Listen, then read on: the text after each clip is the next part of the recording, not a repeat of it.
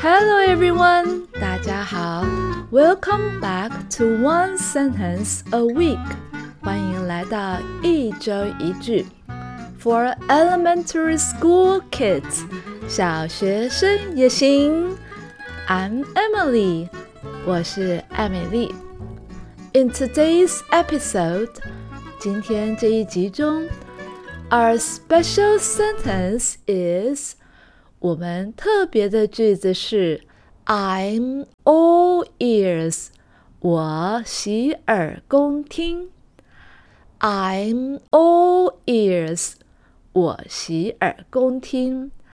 I'm 是 I 和 M 的缩写，all 所有的 ears 耳朵，在这里 all 全部的。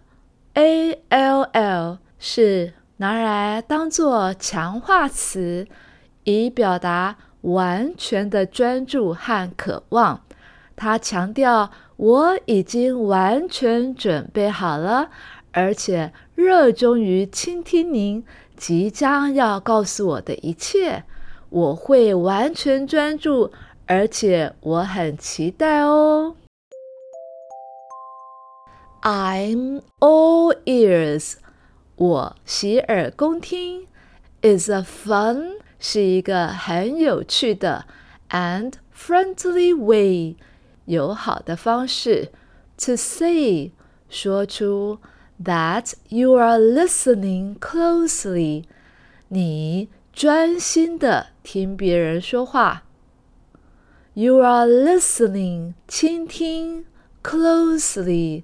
非常密切地，or eager to hear，非常渴望去听到 what someone has to say，某个人想要说的事情。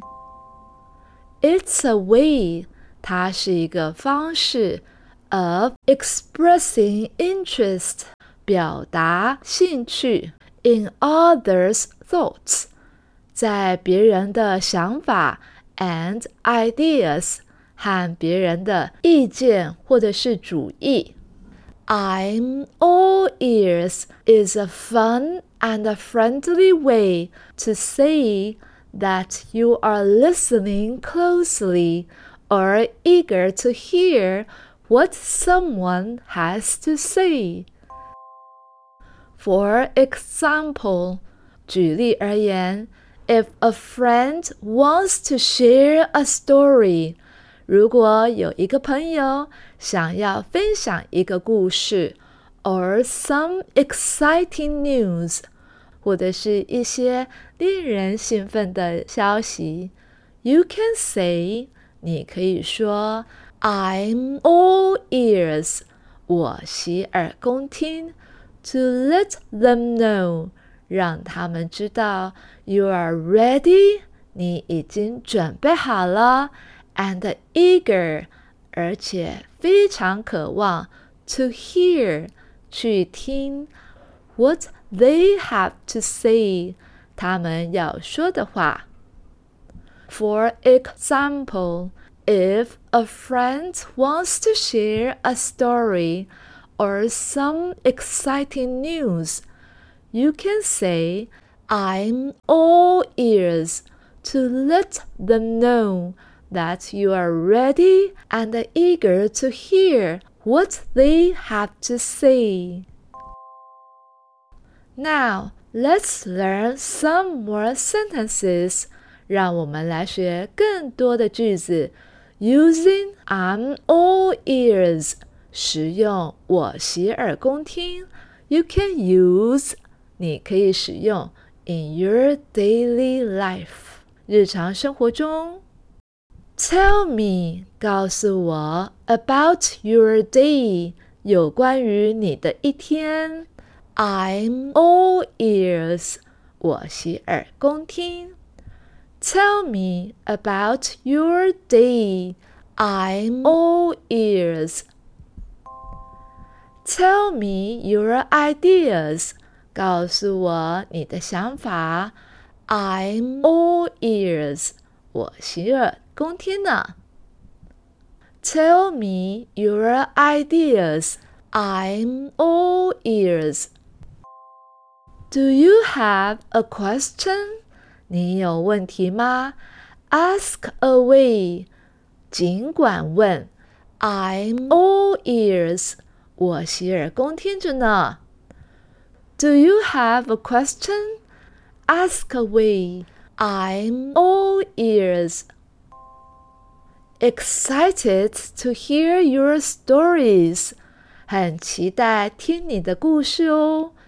Excited to hear your stories. I'm all ears.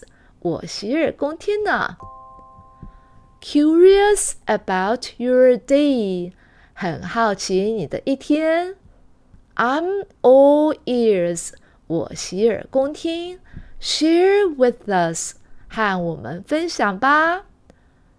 Curious. 很好奇的，C U R I O U S, curious. Curious about your day，很好奇你的一天。I'm all ears. That's it for today's episode. 今天的节目就到这里喽。Remember，要记住喽。Being all ears，成为洗耳恭听，is a great way，是一个很棒的方法。To show，显现出 you care about，你关心 what others have to say，别人要说的话。Thanks for joining us today，谢谢你的收听。I'm Emily，我是艾美丽。Stay tuned，要继续收听哦。See you in the next episode，下一集再见喽。Goodbye。